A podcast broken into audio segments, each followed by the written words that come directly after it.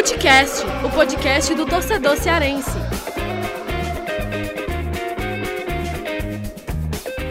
Vem que vem com a gente, rapaziada. Futecast, começando mais um episódio. Eu, Lucas Mota, estou aqui com meus parceiros Thiago Minhoca, o Mago dos Números, e Gerson Barbosa, o GB, para falar muito aí sobre essa última rodada na Série A, né? A 22 segunda rodada da Série A, e o que, é que significa esses resultados. O empate do Ceará contra o líder Atlético Mineiro em 1 a 1 no Castelão e a vitória do Fortaleza que voltou a vencer da Série A, venceu o Botafogo por 2 a 1 com atuação decisiva aí de Bergson e David. E a gente vai abordar muito aqui também alguns desempenhos individuais, algumas questões táticas das duas equipes e a sequência que virá aí pela frente.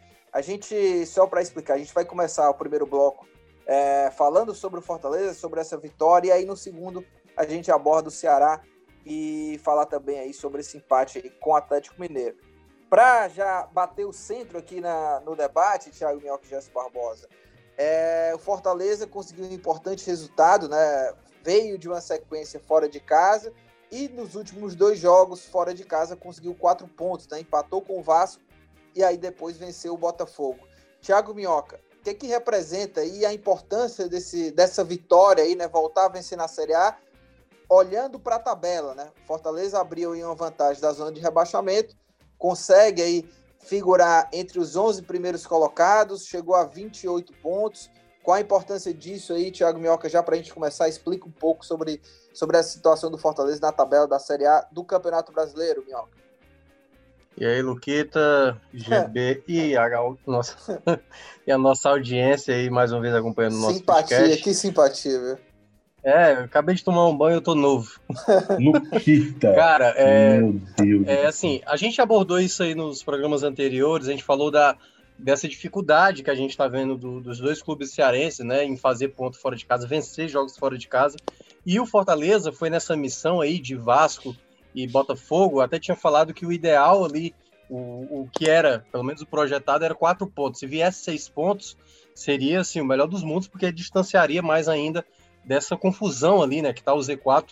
Fortaleza estava muito inserido na briga e enfrentar dois concorrentes diretos, assim, que estão abaixo de você, e equipes que eu vejo com grande potencial mesmo de, de serem rebaixadas, era importante o Fortaleza parar de perder, né, porque vinha daquelas quatro derrotas seguidas. E aí, esse empate contra o Vasco e a vitória contra o Botafogo dá pelo menos uma confiança maior para o elenco, juntamente com o novo treinador, o Chamusca, desenvolver um trabalho.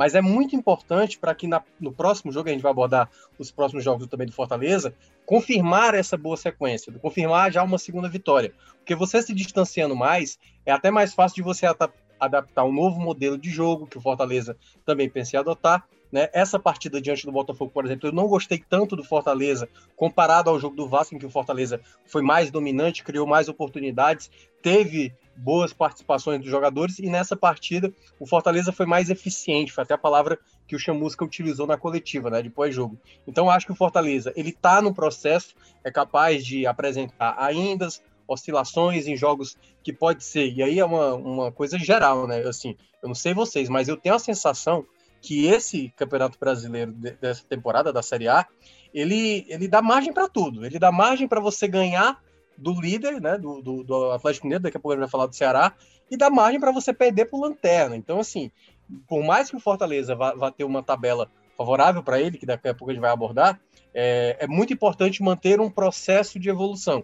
E aí é onde entra o trabalho do Chamusca com o seu elenco para conseguir né, o primeiro objetivo, que é a permanência. Mas essa vitória, ela já dá assim já um, um grande salto né, para esse trabalho se desenvolver de uma maneira mais regular e vamos ver como é que esse trabalho na prática vai ser desenvolvido.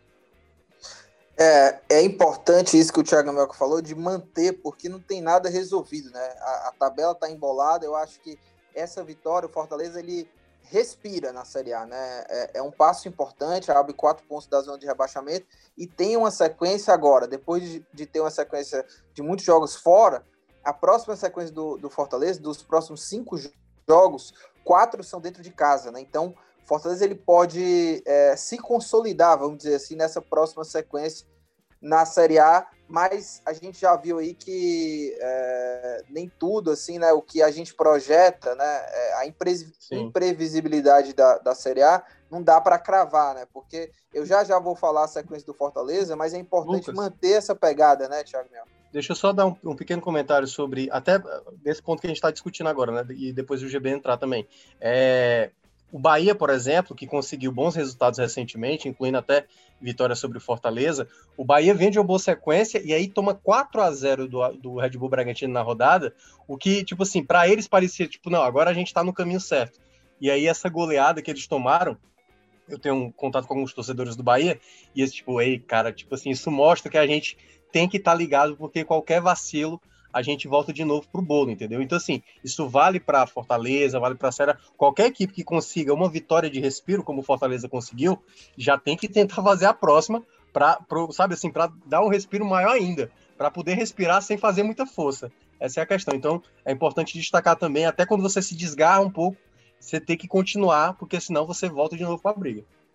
É, e antes da gente falar dessa sequência aí dentro de casa do Fortaleza, é, sobre o jogo né, do Botafogo, o Thiago Melca falou aí que gostou até mais da postura contra o Vasco, mas contra o Botafogo, o segundo tempo do, do Fortaleza foi bom e o time foi efetivo, né? Isso que importa, né? Quando teve as chances ali, colocou a bola na rede, é, teve seis finalizações na direção do gol e colocou duas para dentro, né? E uh, uma, atua uma atuação decisiva da dupla David Bergson, e é isso que eu quero saber com o GB se é, depois desses dois jogos, né, GB, que o Chamusca colocou o Elton Paulista como titular e depois também desses dois jogos com a atuação do David e do Bex, que foram, foram atuações positivas e principalmente nesse jogo do Fortaleza, né, os dois fizeram gols, o Beckson vive uma boa fase aí, né, mudou a chave, né, deu a volta por cima, entrou no segundo tempo, já fez o gol ali 1 a 0 diante do Botafogo e depois ainda deu aquele corta-luz ali para o David fazer o gol. O Oswaldo também entrou muito bem. gostei muito do Romarinho. Gostei até mesmo da atuação do Wanderson e do Jackson.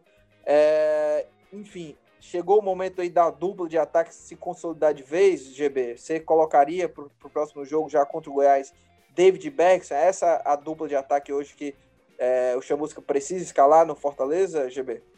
É, olá, Lucas. É, Primeiramente, olá para você, olá para todo mundo que está ouvindo aqui o Footcast, né? Olha, Lucas, eu acho que sim. Eu acho que chegou o momento da gente já é, tratar, né? Começar a tratar exatamente o, o Romarinho e também. Romarinho não, desculpa, o David e o Bergson como os dois jogadores é, para dupla de ataque ali da equipe do, do Fortaleza, né? Isso porque é, funciona, né? Tem funcionado e o esquema também ajuda muito para isso, né? O esquema dos dois, do Fortaleza, no caso, acaba ajudando para jogadores de maior velocidade, né? Jogadores de maior mobilidade, que é o caso exatamente é, tanto do David quanto também do Bergson. Inclusive, até por isso que o Bergson tem dado um pouco certo no Fortaleza, né? Então, é, eu acho que já chegou o momento, sim, da gente começar é, a tratar mesmo esses dois como os dois jogadores titulares aí da equipe do Fortaleza para o ataque, né? Tem dado certo e eu acho que vai continuar dando certo para a equipe do Fortaleza. Então é mais ou menos por aí que eu acho que já tem que ser tratado esses dois como os dois grandes nomes do ataque do Fortaleza. É, e tem uma outra, uma outra na zaga, né? Uma outra discussão na zaga, Thiago para o próximo jogo, porque o Paulão acredito que ainda não vai estar apto para o jogo, porque ainda cumpre isolamento aí da Covid-19, né? O Quinteiro tá aí no DM, né? O Roger Carvalho também era dúvida para esse jogo. É, eu estava até olhando aqui para confirmar, né? Ele também não, ele não ficou nem no banco de reservas. O único zagueiro no banco de reservas do Fortaleza é o João Paulo, né? Que estava no aspirante, voltou pro profissional. É, o que, é que você achou dessa dupla aí, Jackson, Wanderson, Wanderson estreando como titular é, pelo Fortaleza, mantém essa zaga, né? Vai com ela mesma aí para o jogo do Goiás. Como é que você vê isso também, Thiago Minhoca?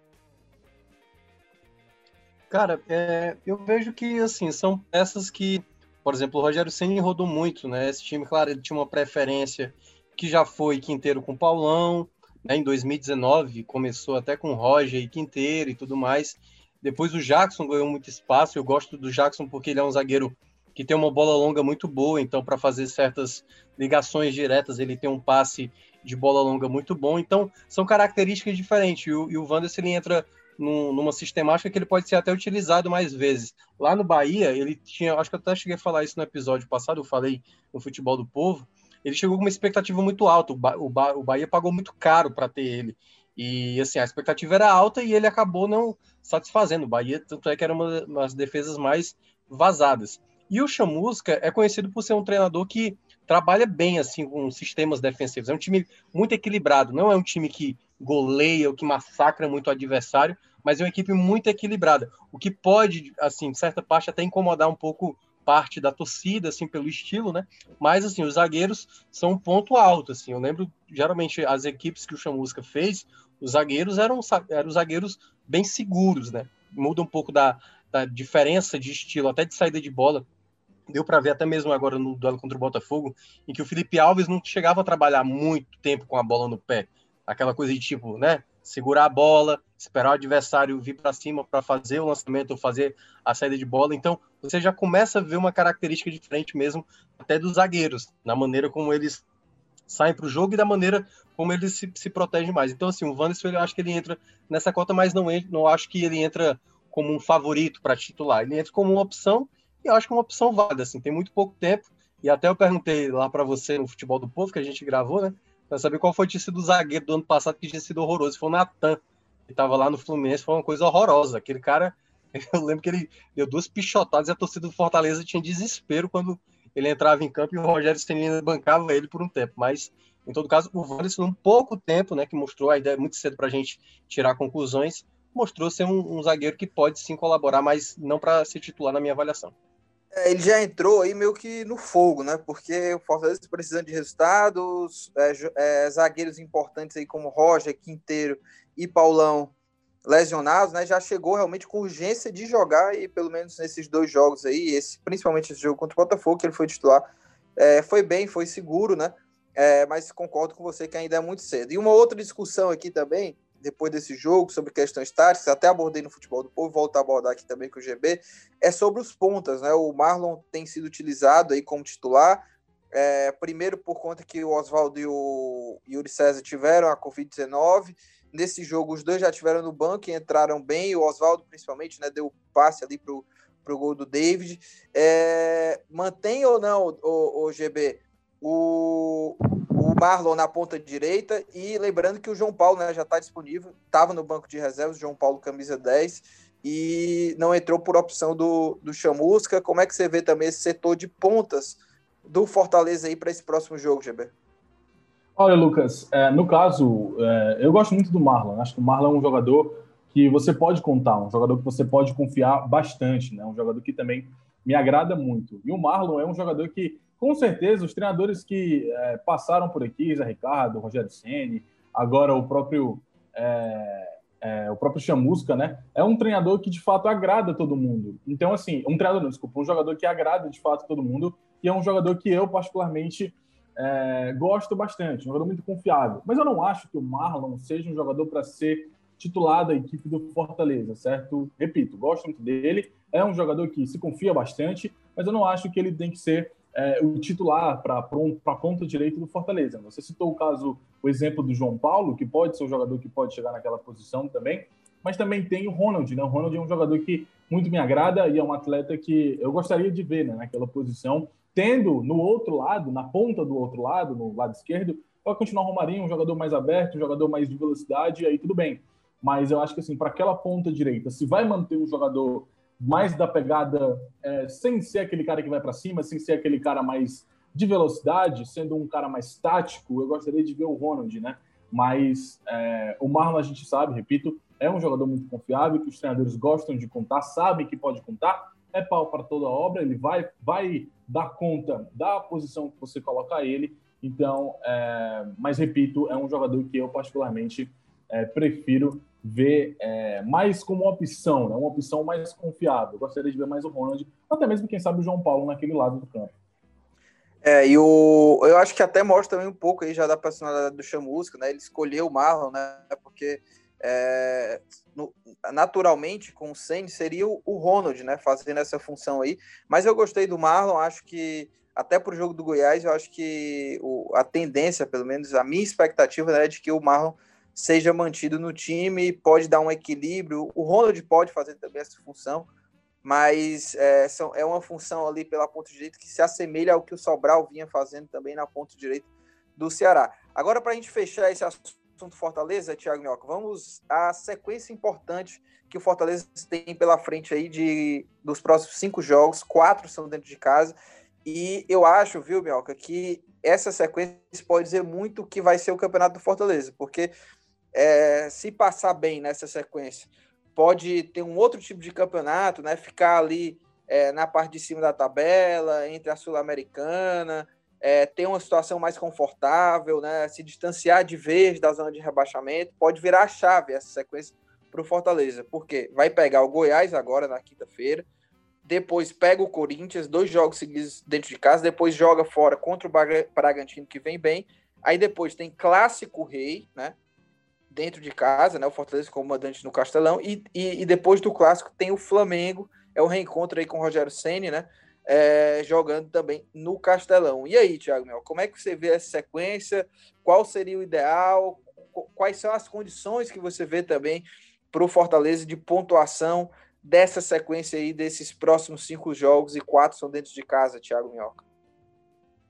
Cara, acredito sim. Alguns jogos aí são jogos chamados obrigação, né? Que você qualquer resultado que não seja vitória vai ser assim, já vai ser considerado um resultado ruim. Por exemplo, o próximo jogo contra o Goiás tem que ser um jogo encarado como vitória acima de tudo. É obrigação, pode, né?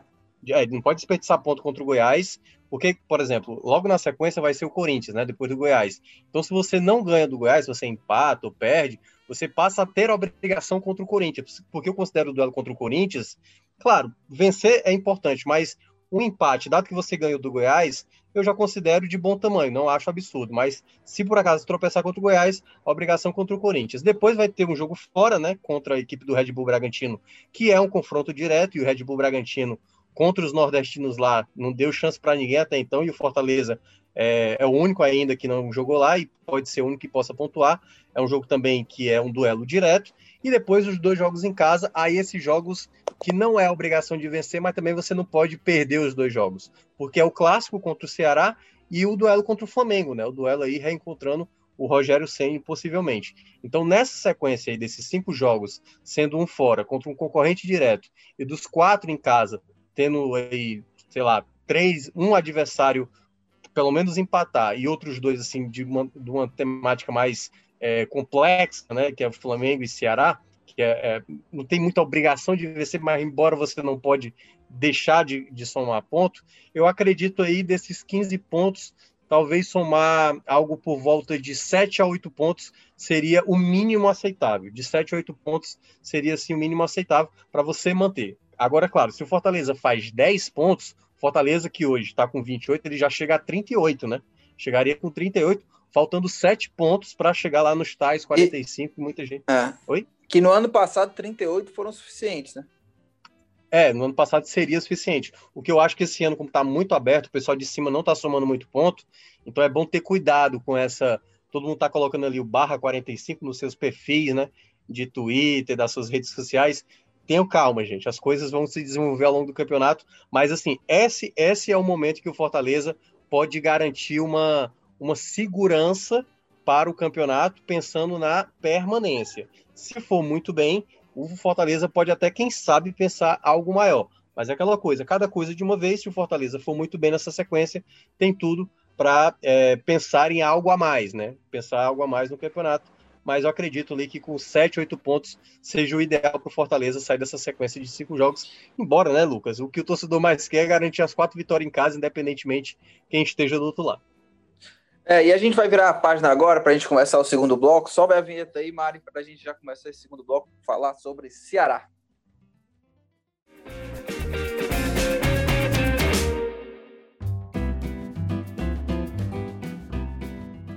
Gerson Barbosa, já começa com você esse segundo bloco para a gente falar aí sobre o Alvinegro do Porangabuçu. Faço, repito a pergunta aí e depois quero ouvir também o Thiago Minhoca. É, até a gente estava falando aqui antes de começar o Footcast, né? Que ele tem um comentário, né, tem uma análise também legal aí de, sobre esse empate, mas já quero saber daí do, do GB. É um empate para se comemorar por ser o líder, GB? Ou é um empate para se lamentar já pelo contexto da partida, o Ceará saiu atrás, mas virou, teve um jogador a mais, né? Porque o Atlético Mineiro teve um jogador expulso e cedeu o empate. E aí, lamentar ou comemorar, GB? Olha, Lucas, para mim é um resultado que, se, que tem que se lamentar, mas pelas circunstâncias do jogo, né? Pelo que aconteceu da partida. Eu acho que é, o Ceará teve um momento, no primeiro tempo, acho que foi bem abaixo né, das duas equipes de maneira em geral, tanto o Ceará quanto o próprio Atlético Mineiro não corresponderam né, no primeiro tempo. E é, no segundo tempo, muito embora o Atlético Mineiro tenha conseguido fazer lá seu primeiro gol, enfim, uma jogada que é, dá para caracterizar um pouco de sorte, né? E também um pouco de é, talvez incompetência do lado do Ceará, uma vez que é, os jogadores do, da defesa do Ceará não é, ficaram olhando, né? Assistiram, basicamente assistiram ali o jogador é, é, o, o, tanto o Igor Rabelo dá o toque para a segunda trave, quanto também para o Sacha conseguir fazer o gol, né? Então, acho que foi, teve um pouco de sorte ali, mas também teve um pouco de competência da equipe do Ceará. De qualquer forma, eu acho que o segundo tempo, porém, já mudou bastante.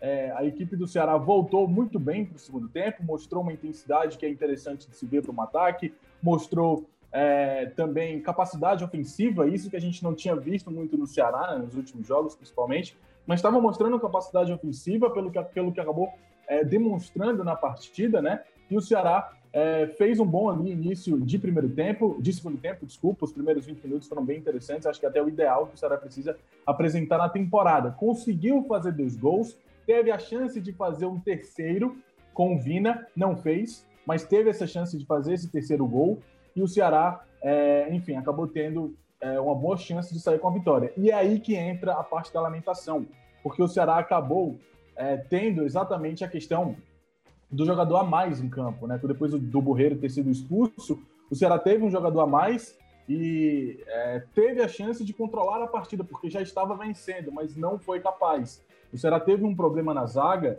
é, de talvez uma falta de noção do momento, né? Porque logo quatro minutos depois, né? Se não me engano, o Thiago Minhoca falou no futebol do povo. Logo depois que foi que teve a expulsão, o Atlético Mineiro encontrou um espaço que não deveria ter na defesa do Ceará. Né? Foi um toque em profundidade que foi nas costas de todo mundo. As linhas do Ceará estavam muito altas e não era necessário ter as linhas altas dessa forma, né? E aí, enfim, acabou que é, o Ceará conseguiu é, tomar aquele gol de empate num pênalti pequeno, num vacilo, na minha opinião, do próprio Fernando Praz, mas é um resultado que dava para o Ceará ter vencido, jogou metade do segundo tempo com um jogador a mais, e não foi capaz de segurar o resultado quando estava na frente e com um jogador a mais.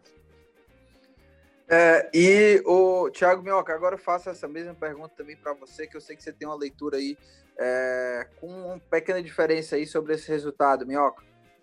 Então, é, cara, a gente tem assim essa, essa leitura que o, o, GB bem mencionou, assim, pelo que foi o jogo, o Ceará desperdiçou realmente pontos nessa partida, daria para ter vencido sim o Atlético até pelo como o jogo se desenhou. O segundo tempo do Ceará foi muito bom, poderia ter feito já o placar mesmo para consolidar e aí garantir os três pontos. Só que, como a gente fala, né, o Ceará vem repetindo de maneira recorrente essas falhas e vem assim, deixando muito ponto escapar no campeonato que o Ceará poderia estar bem mais tranquilo e aí a urgência acaba ficando maior. Mas assim, quando a gente olha o campeonato, todo mundo vai ter uma tabela em algum momento mais é, digamos, mais acessível e outra parte mais complicada. O Ceará está naquele momento em que tem adversários mais chatos, né? Pegar o Atlético Mineiro, tudo bem, Atlético Mineiro teve desfalques e tal, e deu para ver claramente que daria para ter vencido o Atlético Mineiro, e vai enfrentar o São Paulo agora, que é uma equipe que pouco perdeu, só, só perdeu dois jogos, né? No Campeonato Brasileiro. Mas também é uma equipe, como a gente estava dizendo, né? Que você pode vencer o líder. Fortaleza venceu o Inter, venceu o Atlético Mineiro. O Ceará já tinha jogado muito bem contra o Atlético Mineiro lá em Minas Gerais, que também poderia ter conseguido ponto. Então o campeonato ele te permite isso. Mas eu não considero o jogo contra o São Paulo um jogo obrigação para o Ceará vencer, mas dá para vencer. A questão toda é o time se organizar para esse cenário em que está muito próximo do Z4. E aí esse é o jogo contra o São Paulo, que o Ceará já não vai ter mais jogo a pagar mais à frente, porque esse é o jogo que foi adiado. Então é muito importante tentar pontuar contra o São Paulo. Dá para tentar vencer, não vai ser fácil, mas você pode fazer um jogo para, obviamente, obter pontos, porque é como se fossem esses jogos que eu considero contra Flamengo, contra Atlético Mineiro, contra São Paulo, o pessoal da parte de cima, Palmeiras, esses jogos você precisa pontuar de, de, de, todas as maneiras possíveis que você puder pontuar, porque são os chamados jogos extras, né? A pontuação extra, porque nos jogos de confronto direto, esses são os jogos que você não pode de maneira alguma perder. Perder esses jogos contra é, o próprio Fortaleza, que terá daqui mais para frente, que terá ainda é, equipes como o Red Bull Bragantino, aliás, já, já enfrentou o Red Bull, né? É, mas outras equipes que vai poder enfrentar do confronto direto, essas equipes o Ceará tem, assim, não pode mais bobear. Contra essas outras equipes maiores, você precisa pelo menos ali somar um ponto, que não é mau resultado. Por isso que eu considero assim, para o campeonato, esse ponto contra o Atlético Mineiro, ele pode ser muito valioso. Agora o Ceará vai ter que fazer né, dos jogos obrigação a obrigação. E o problema é esse, quando você está numa situação mais delicada, e que se por acaso você estiver muito ali na, na, zona de rebaixamento ou dentro da zona de rebaixamento, esses jogos obrigação eles se tornam um caminhão. E deu para ver isso do Fortaleza contra o Botafogo, né? Como o jogo era tão importante que o Fortaleza nos minutos finais, com um gol de vantagem, ele tentou de todas as maneiras segurar o resultado, e o Ceará não pode chegar nesse patamar. Tem time para fazer mais, só que precisa ter mais atenção nos jogos, que é talvez o grande defeito do Ceará até agora nessa competição. É, e GB, esse jogo do Ceará, né, por mais que a gente é, debata aqui, né, que eu concordo também com o Thiago Minhoca, mas também concordo que é, é para se lamentar assim pelo contexto do jogo, né? Mas o jogo contra o São Paulo, ele ganha aí um caráter de, ainda mais de urgência, né? Porque é um jogo atrasado e não deixa de ser, mesmo que seja o São Paulo, né? O nível de adversário pela frente, mesmo que seja o São Paulo, não deixa de ser uma grande oportunidade para o Ceará. Jogando em casa, jogo atrasado, o time pode chegar aos 28 pontos, dar uma respirada também é, de, de, se distanciar da zona de rebaixamento e tem um, um fator, uma boa notícia né, para o São Paulo, que o Brenner, artilheiro do São Paulo, grande nome do ataque do São Paulo, ele está suspenso, levou o terceiro cartão amarelo, o cara faz gol demais, tem 17 gols na temporada, mas está suspenso, não enfrenta o Ceará. Mas e aí, GB? Como é que você vê, né, avalia esse encontro entre Ceará e São Paulo com essa com esse fator de urgência para o Ceará, né? Precisa da vitória diante do São Paulo do Fernando Diniz.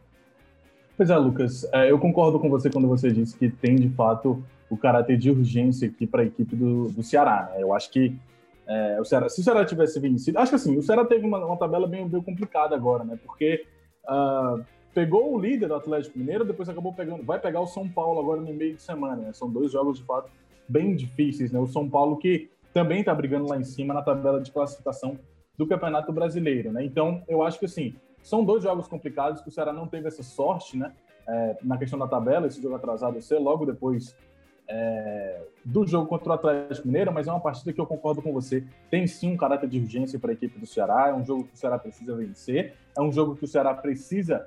É, tem que jogar para vencer, né? Tá virando de fato, tá se aproximando muito, cada vez mais da zona de rebaixamento, então é um jogo que o Ceará tem sim a obrigação de acabar vencendo. E aí, é, enfim, muito embora seja um jogo, sim, bem complicado do Ceará conseguir essa vitória. Repito, é o São Paulo, um time muito difícil de se jogar, um time muito difícil de ganhar, né, de jogar contra, enfim.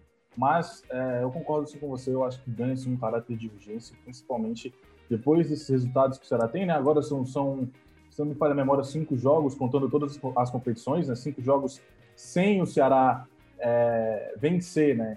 contando o Copa do Brasil e o Campeonato Brasileiro. Então eu acho que, de fato, é um jogo que o Ceará precisa vencer, Lucas. E, Minhoca, o Viseu saiu, saiu lesionado né, do, do jogo ali, logo após fazer o gol dele, primeiro gol dele com a camisa do Ceará.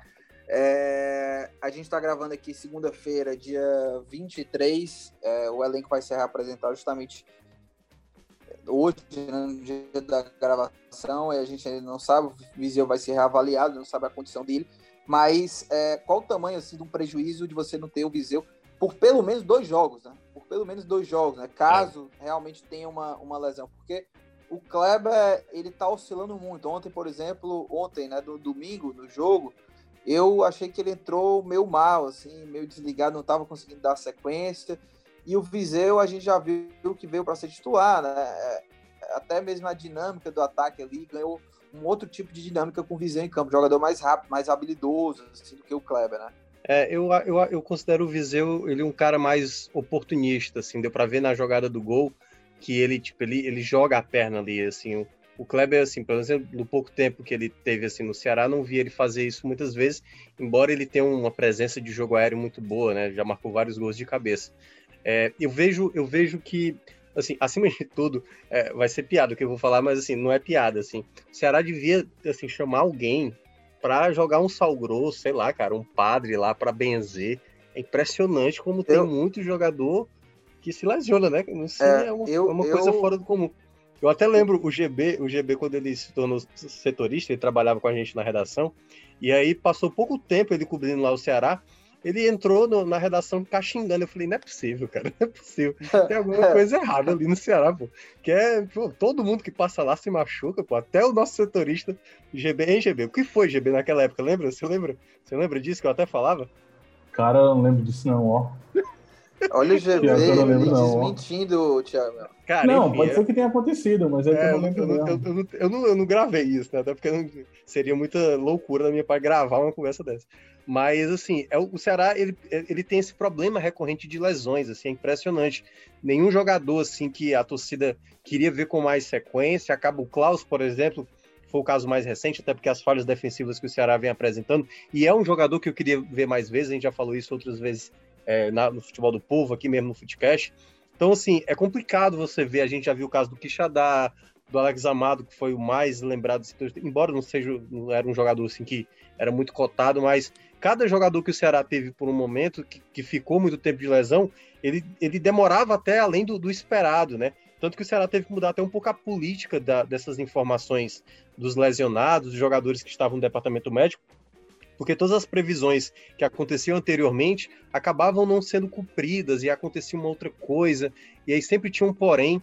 Então, assim, é uma coisa que, que o torcedor também começa a se questionar e tal. Aqui a gente não está aqui para avaliar o trabalho de ninguém, se o procedimento é certo ou errado, mas acontece de maneira frequente isso, né? As lesões e... que acontecem no Ceará, e aí é aquela coisa, é um azar muito grande ou é realmente uma situação que é. o Ceará tem que diagnosticar para tentar resolver para que isso não aconteça, mas nesse caso do Viseu, foi uma situação de jogo, vamos torcer para que não seja nada muito sério, porque ele foi contratado exatamente para isso. E o Ceará já teoricamente, teoricamente não, né, na prática mesmo, já desfez de um dos atletas que poderia jogar nessa função que não estava dando certo, que era o Rafael Sobis.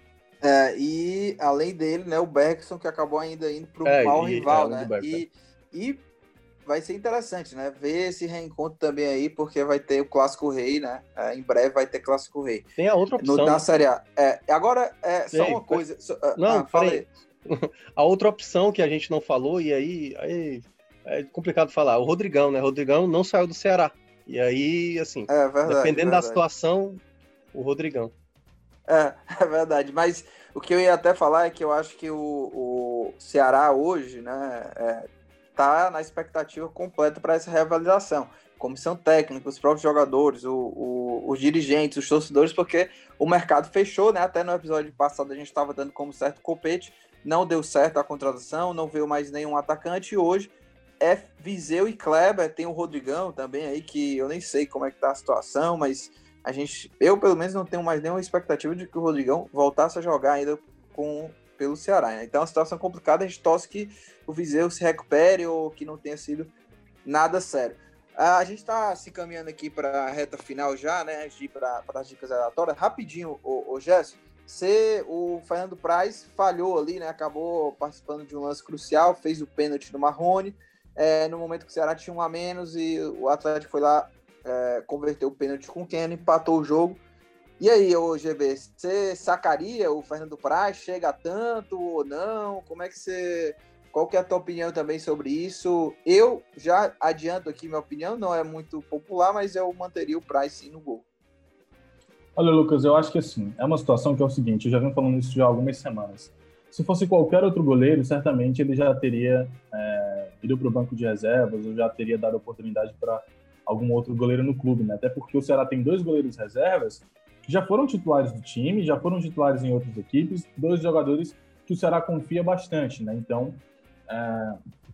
enfim, se fosse qualquer outro goleiro ali, mas acho que como é o Price, né, tem casca, tem história, tem nome, enfim, aí acaba meio que de fato é, sendo mantido ali no time principal da equipe do Ceará. Eu, a minha opinião, trocaria. Eu acho que chegou um momento que É, chegou um momento que já não dá mais. Eu acho que de fato ele tem que ter, dar oportunidade a outras pessoas, porque para ver se soluciona esse problema, né? Porque realmente está sendo assim, jogo sim, jogo não, um erro crasso, digamos assim, do, do, do Price, muito embora esse lance dá até para a gente, o que aconteceu no jogo é, do pênalti, né? No caso, é um lance que dá até para a gente tentar entender, né? Ele foi lá e tal, um cara que já está na sua na sua idade mais avançada, não tem mais aquele mesmo pique de antigamente, que talvez nem tenha nunca tido, né?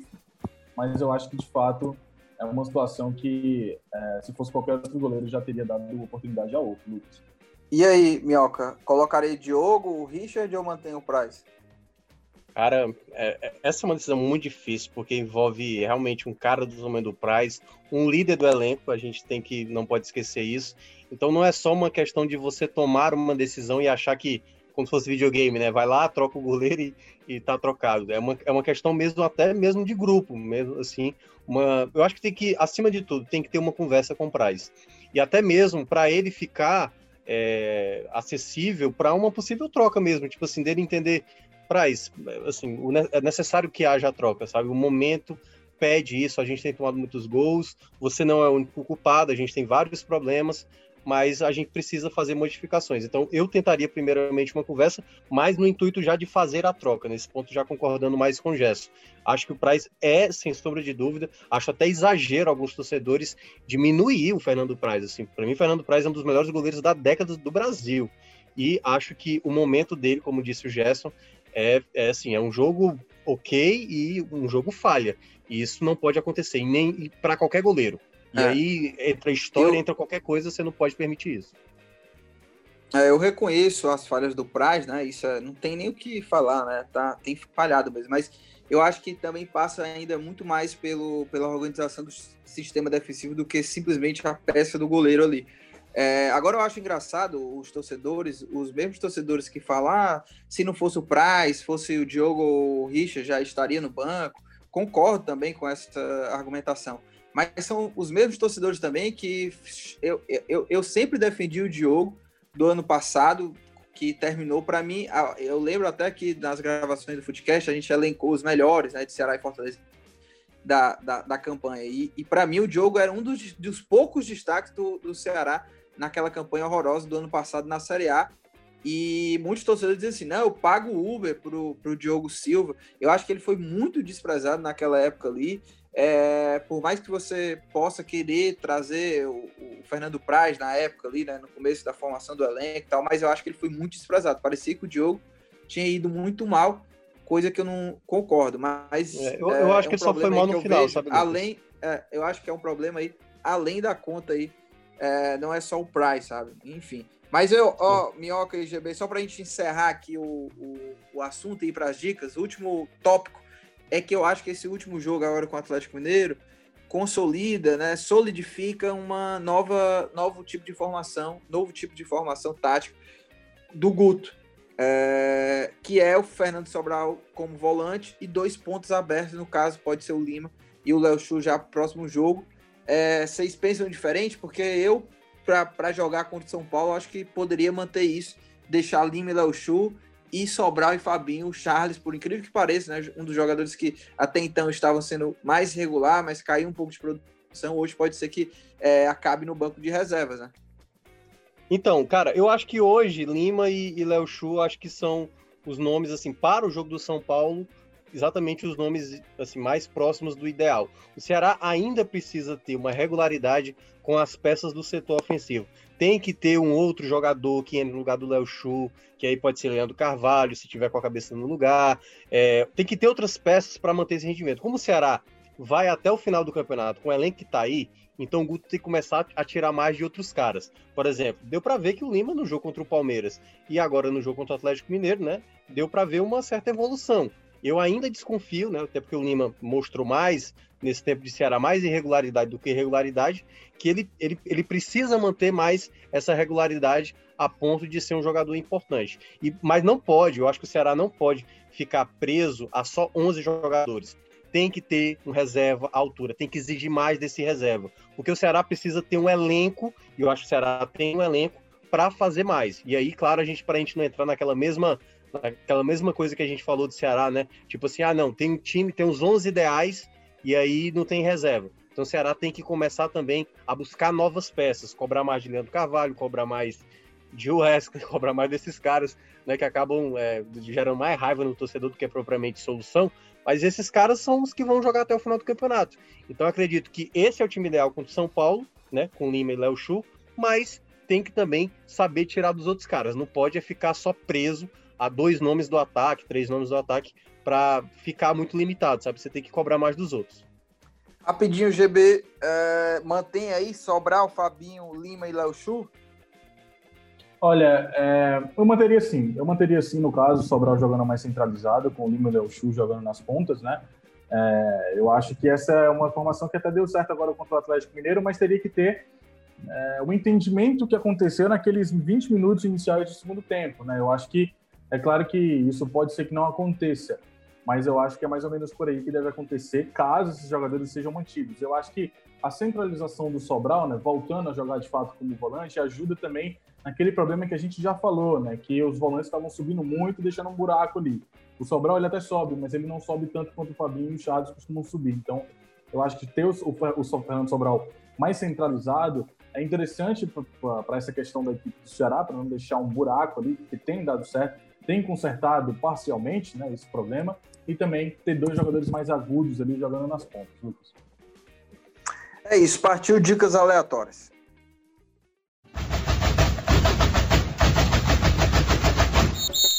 Tiago Mioca GB, chegou o momento das dicas. É, já quero saber aí do GB, o que é que você traz de dica aí, ô Gerson Barbosa?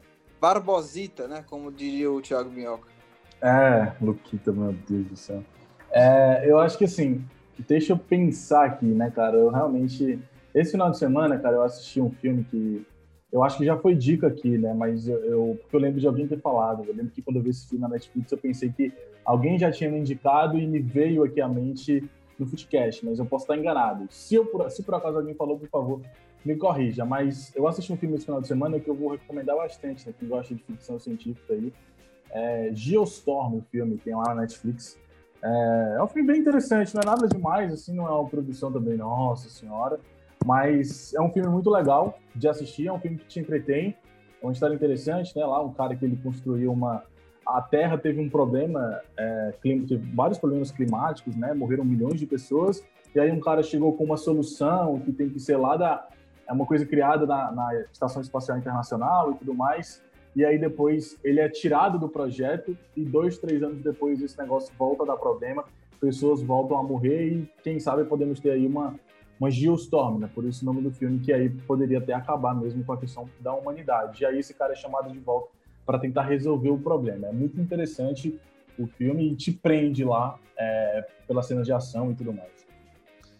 É, e uh, eu vou indicar, uh, eu tenho até tenho várias indicações hoje. É, um, uma indicação, é, eu volto a ressaltar aqui que eu já falei, né? Mas eu, eu acho que eu já falei, né? É, tô na segunda temporada de Blacklist e baita seriado, hein? Para quem gosta de investigação e tal, ação, é um grande seriado. E o ator lá, que eu não, não sei como é que é o nome dele, o ator principal lá que faz o, o criminoso, é sensacional a atuação desse cara, vale muito a pena assistir. Uma outra indicação aqui, e aí é de podcast, é o podcast chamado Praia dos Ossos. Sensacional podcast, é, é naquele formato storytelling e uh, fala sobre o caso da Angela Diniz, né, que foi assassinada.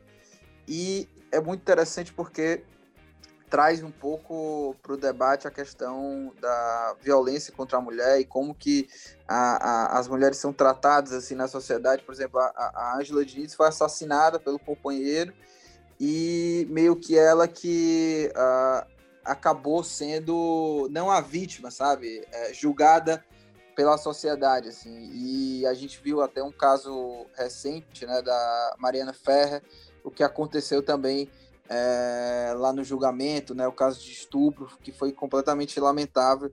E vale a pena também conferir aí a Praia dos Ossos. E eu tava querendo também ver aqui o um, uma, outra, uma outra dica que eu ia dar, pronto, eu tava vendo aqui o ator do Creed, né? Que é o Michael, Michael B. Jordan, né?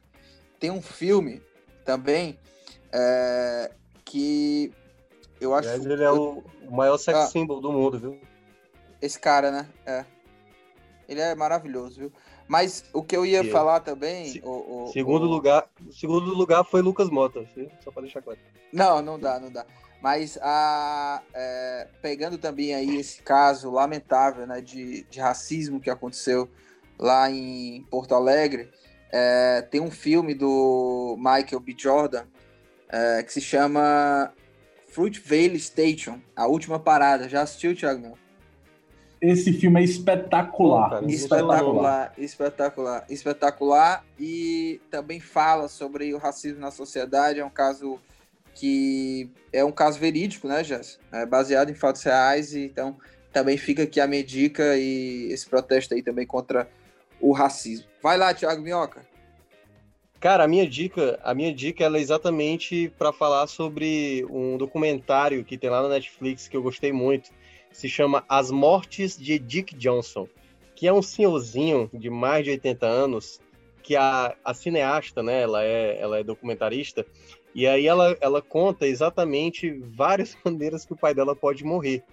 Porque, assim, o filme ele aborda sobre o, assim, o final da vida, na prática, entendeu? É um pouco meio esdrúxulo, né, a, o argumento do, da, do documentário, mas é assim, ele mostra, sabe, a perspectiva de um senhor de idade que ele sabe que ele está numa idade que a percepção dele vai mudando, a questão da memória, sabe? Então, para quem tem pai assim mais velho, que tem pai assim que já tá chegando numa idade mais avançada, esse é um filme que gera muita reflexão, sabe? E até mesmo da gente quando ficar mais velho, sabe?